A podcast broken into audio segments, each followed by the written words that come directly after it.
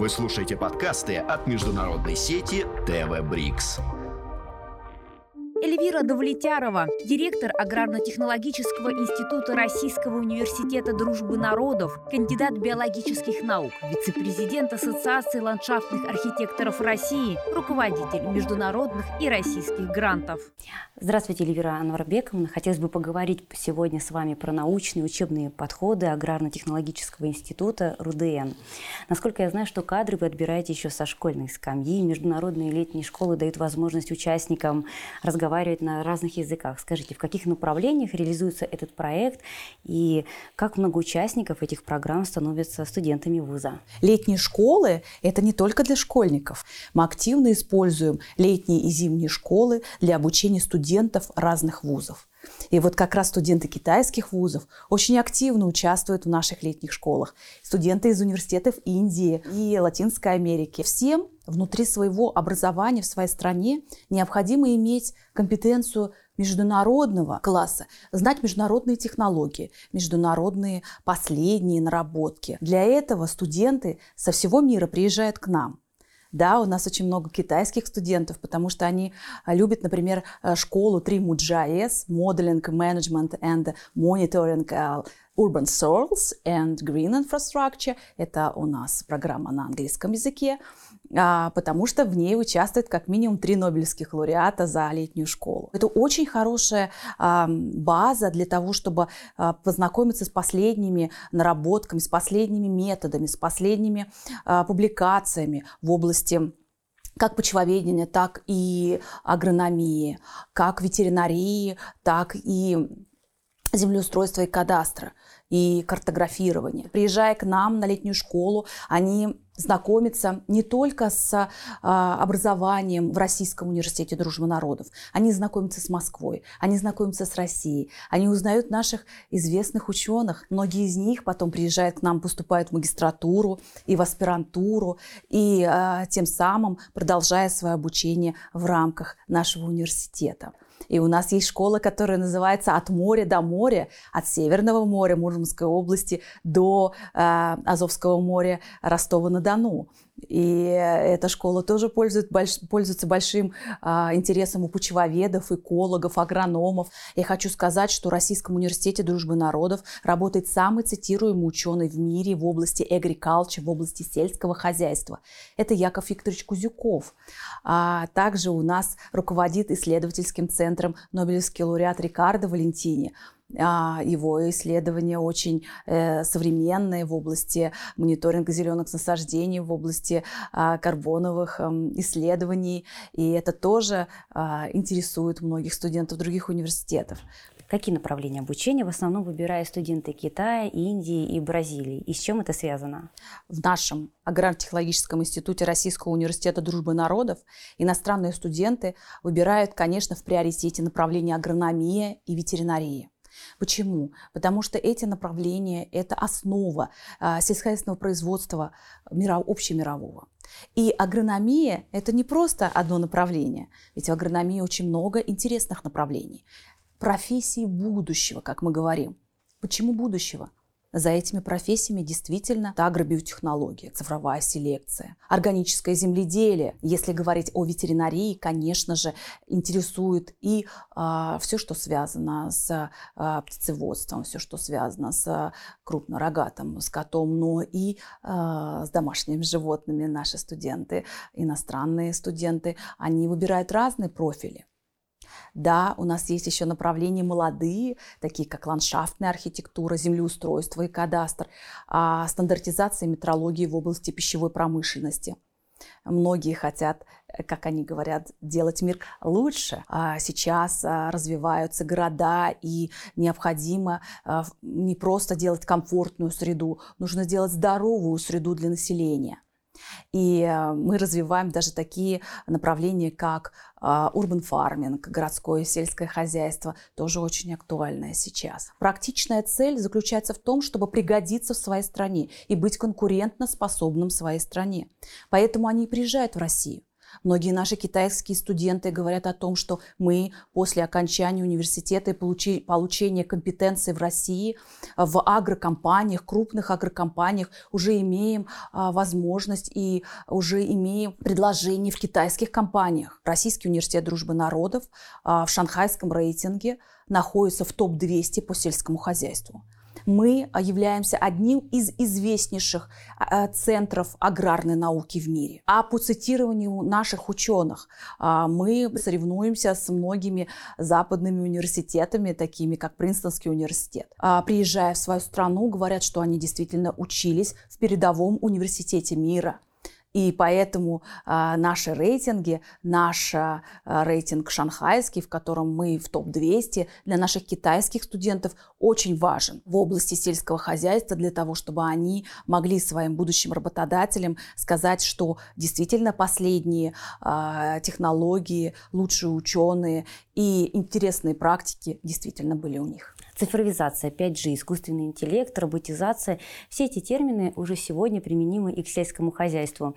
Вы сказали, что в вашем вузе обучается много китайских студентов. Как сегодня развивается научно-технологическое а, сотрудничество между Россией и Китаем? Вопросы современные, которые стоят перед отраслью, вы, мы во многом уже начали решать раньше вместе. Такие направления, как цифровая селекция, такие направления, как биотехнология, а, уже сейчас э, активно а, реализуются у нас в международных коллективах. И в Аграрно-технологическом институте существует кафедра иностранных языков, на которой самая большая секция – это секция китайского языка.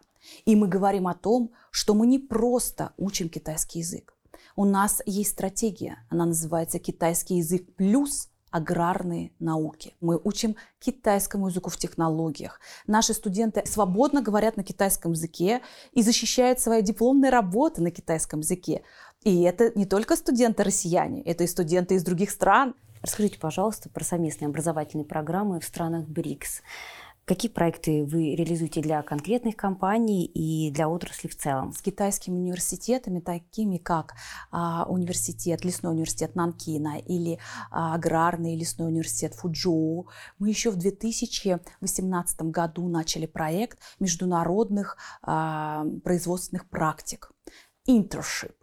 Это позволило нашим студентам нашим, нашего университета выбирать международные производственные практики самим на базе этой платформы. У нас есть сетевые образовательные проекты, и это очень важно, э, потому что как китайские студенты приезжают к нам в Россию и а, проходят практику в нашем конкретном а, секторе экономики, а наши студенты РУДН а, едут в Китай, и многие, которые получ, получают параллельно диплом переводчика на китайском языке, работают уже в компаниях а, и развивают не только свои языковые компетенции, но и профессиональные.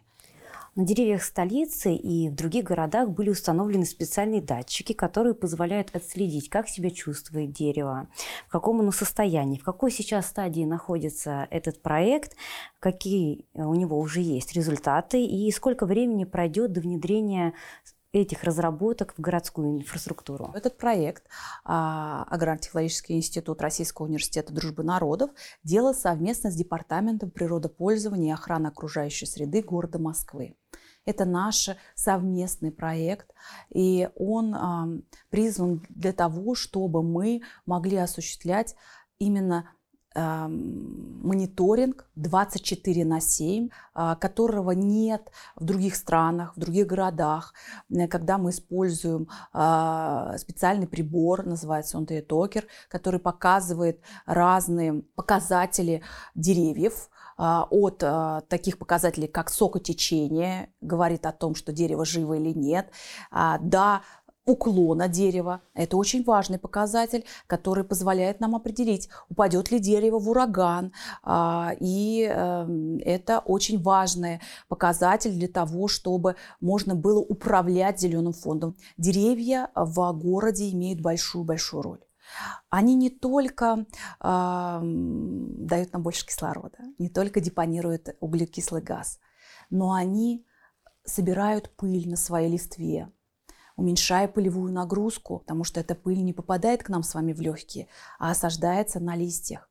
они улучшают микроклимат. Мало кто знает, что, например, деревья улучшают сердечно-сосудистую состо... систему человека. Поэтому мониторинг за ними – это одна из важных, э, важнейших функций в рамках управления зелеными насаждениями любого города, а тем более мегаполиса.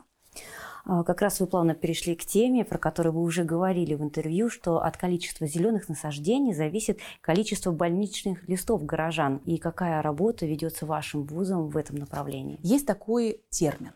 Называется экосистемный сервис. То есть ту пользу, которую может подать компонент экосистемы для э, конкретного ландшафта, экосистемы э, города. Так вот, деревья они имеют тоже экосистемные сервисы, о которых я вам сказала. Это и микроклимат летом, это уменьшение ветровой нагрузки, это сбор пыли, это э, выделение кислорода.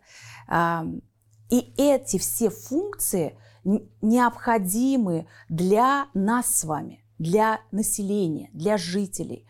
А, у нас есть э, специальная методика, называется расчет экосистемных сервисов. И эти сервисы можно определять в разных э, единицах. Можно определять в рублях, можно определять в юанях. А, э, тогда мы скажем ценность, э, финансовую ценность э, данного дерева. А можно определять в здоровье. А чем определяется здоровье? Здоровье определяется количеством больничных листов, а, имеющих население.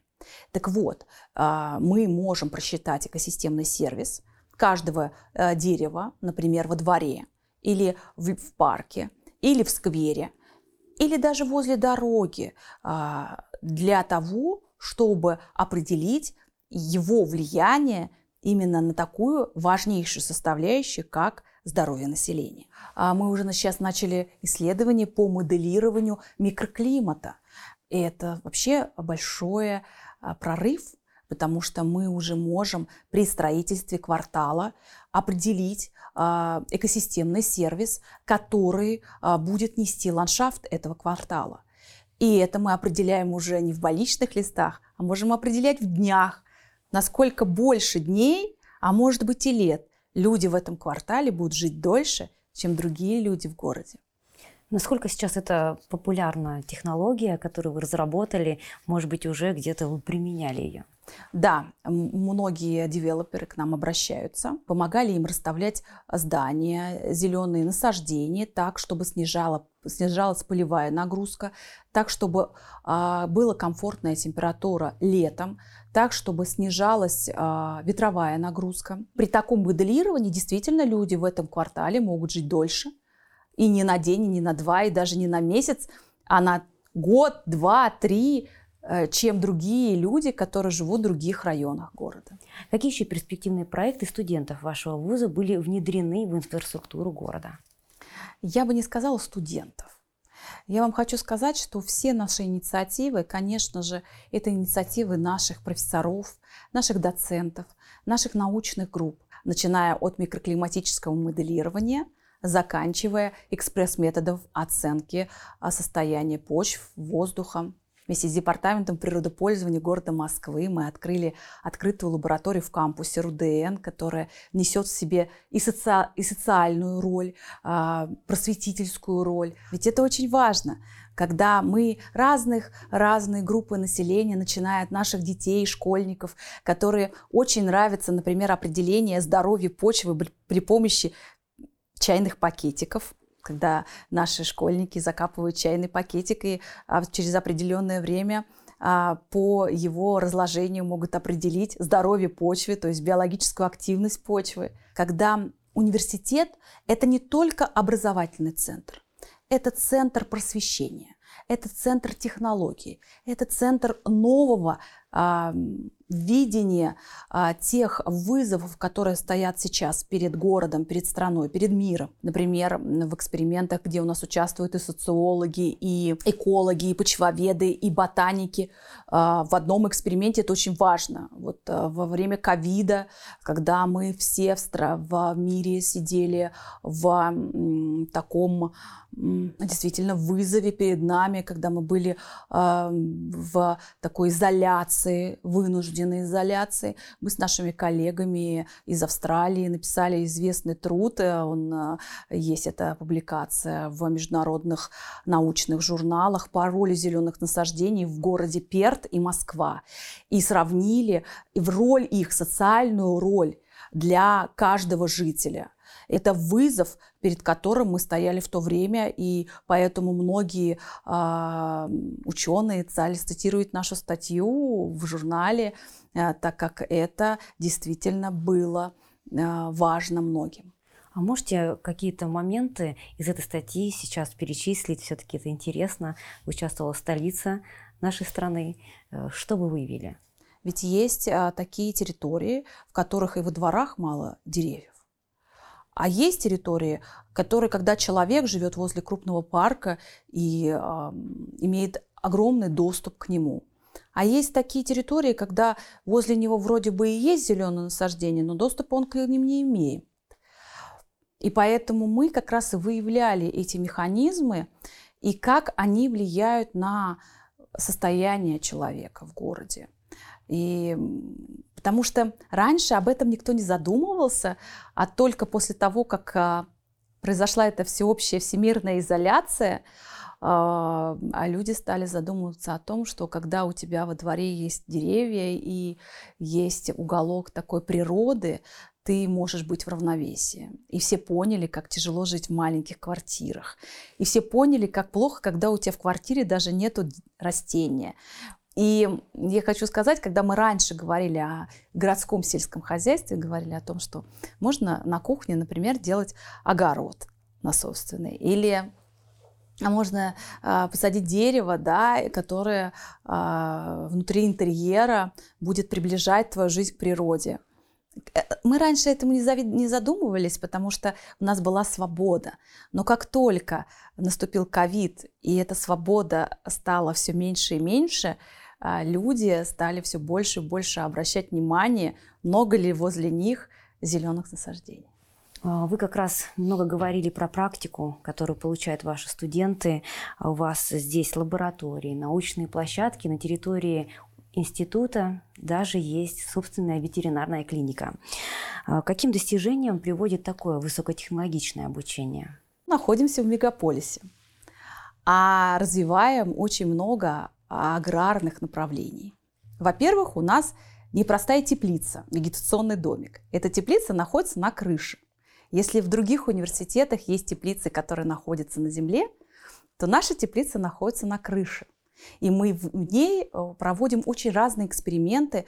А сейчас очень важно, например, создание чистого посадочного материала для наших аграрных компаний, наших партнеров, а, чистого посадочного материала картофеля. Очень важны ягодные культуры, такие как клубника. Но мы не просто выращиваем посадочный материал, мы еще выращиваем семенной материал. У нас лаборатория микроклонального размножения. Там мы из э, нескольких клеток выращиваем растения и разные растения, например, ананасы. Наши селекционеры делают новые сорта. Например, сейчас у нас на сорты испытания находится сорт а, озимой пшеницы Руден 2022. Мы используем еще цифровую селекцию. Конечно же, у нас есть ветеринарная клиника. Мы занимаемся исследованием в области имплантации а, есть большие исследования, а, которые связаны действительно с искусственными суставами для животных.